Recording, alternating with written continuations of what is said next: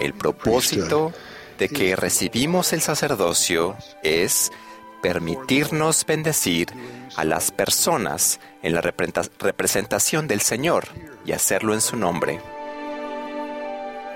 Bienvenidos a este episodio del podcast de la Conferencia General. Hoy escucharemos el discurso del presidente Henry B. Eyring, Bendecir en su nombre. Mis queridos hermanos y siervos en el sacerdocio de Dios, es un honor dirigirme a ustedes esta tarde. Siento por ustedes un profundo respeto y gratitud. Cuando converso con ustedes y oigo hablar de su gran fe, tengo la convicción de que cada vez hay más poder del sacerdocio en el mundo, con quórumes más fuertes y poseedores del sacerdocio más fieles.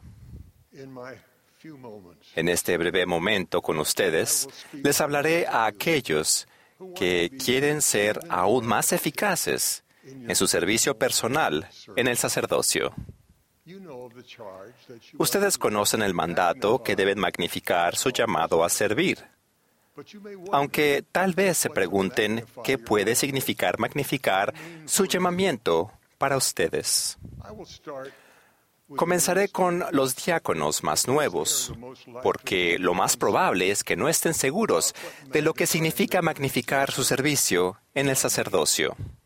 Los recién ordenados élderes quizás también quieran escuchar, y un obispo en sus primeras semanas de servicio tal vez esté interesado también. Me resulta instructivo recordar mis días de diácono. Ojalá alguien me hubiera dicho lo que voy a sugerirles ahora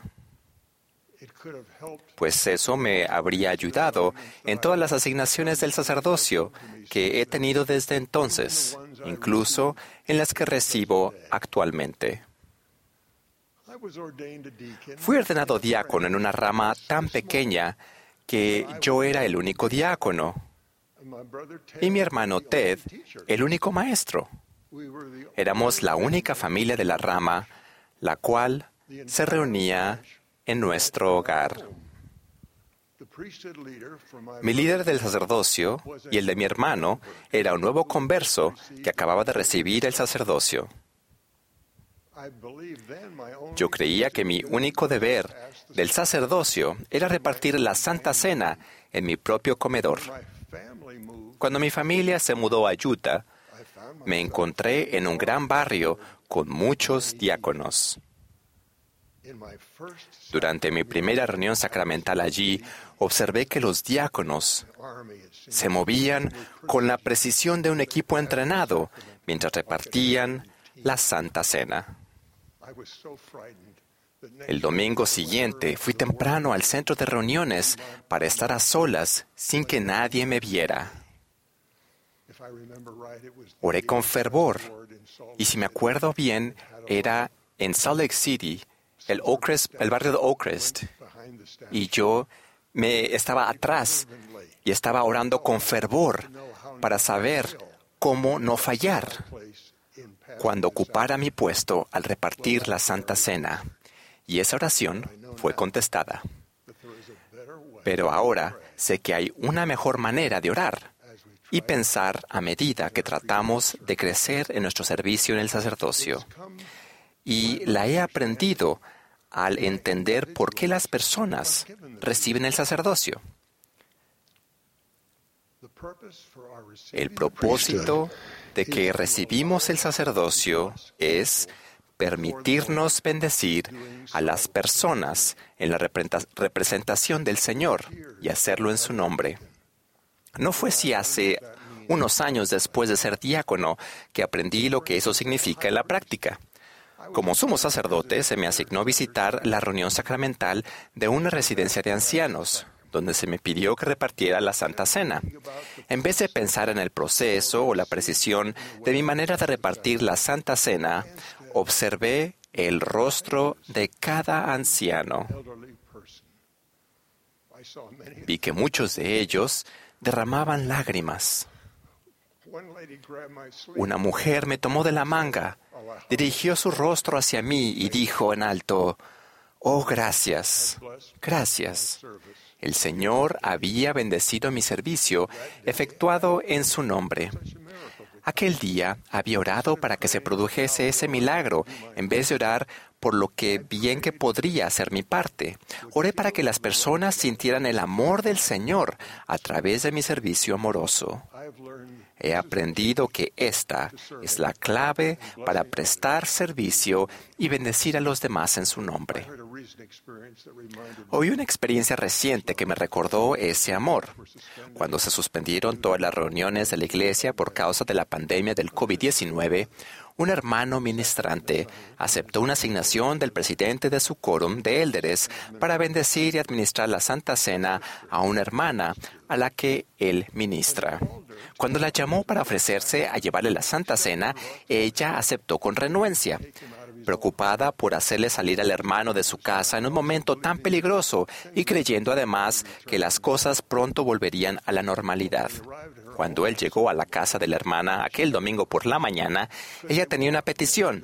¿Sería posible ir a la casa de al lado y tomar la Santa Cena con su vecina de 87 años?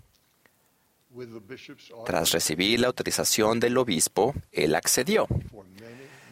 Durante muchísimas semanas y ciñéndose a un meticuloso distanciamiento social y otras medidas, de, otras medidas de seguridad, este pequeño grupo de santos se reunió cada domingo para tener un servicio sacramental sencillo.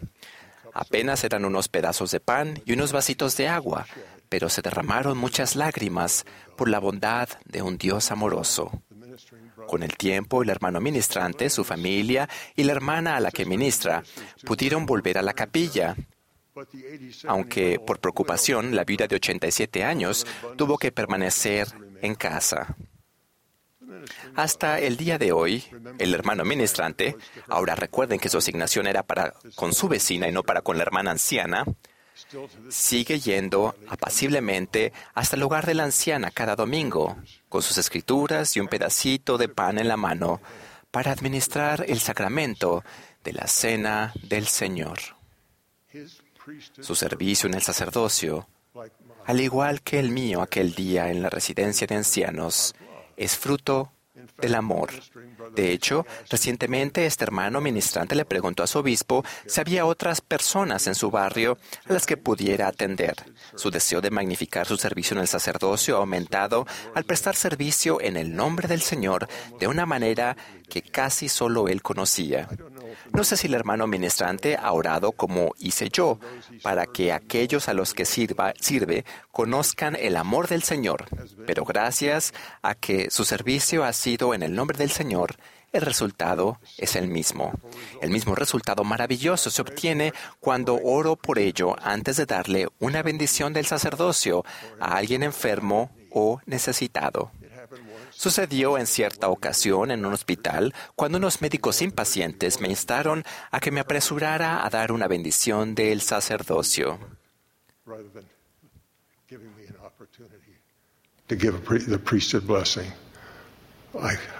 Ha sucedido muchas veces al darle una bendición a esa pequeña niña a quien yo bendije, a la cual los doctores pensaron que ella iba a morir pero ella vivió. Cuán agradecido estoy en este momento de ese día,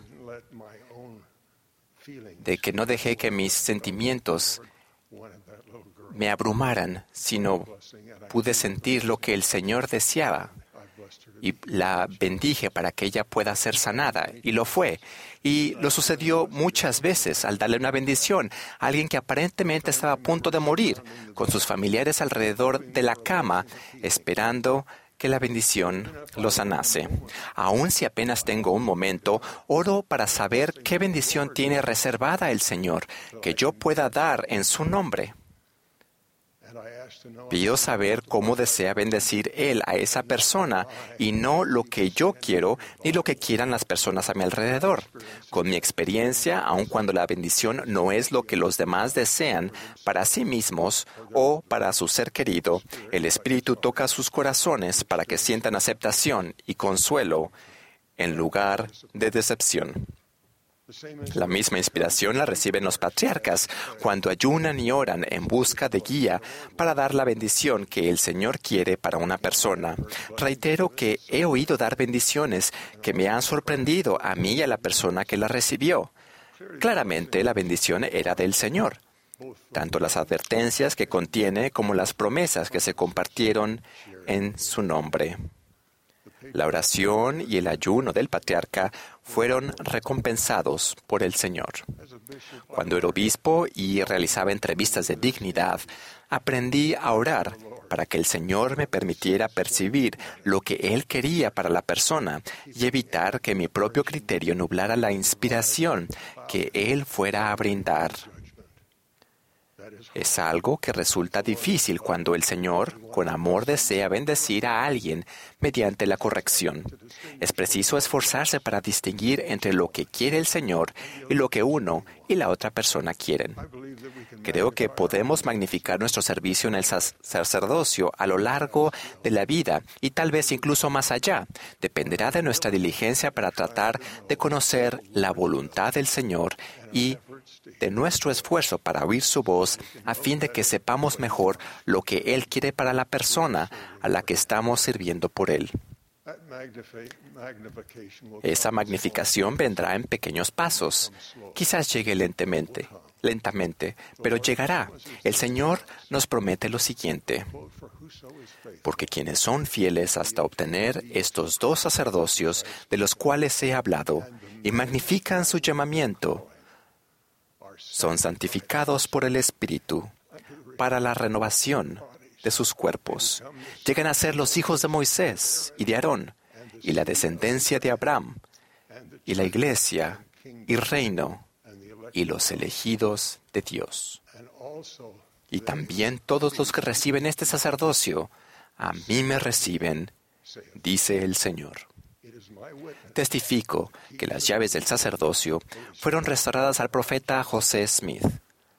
Siervos del Señor descendieron del cielo a fin de restaurar el sacerdocio para los grandes acontecimientos que se han desplegado y que yacen ante nosotros. Israel será congregado. El pueblo del Señor estará preparado para su gloriosa segunda venida. La restauración continuará.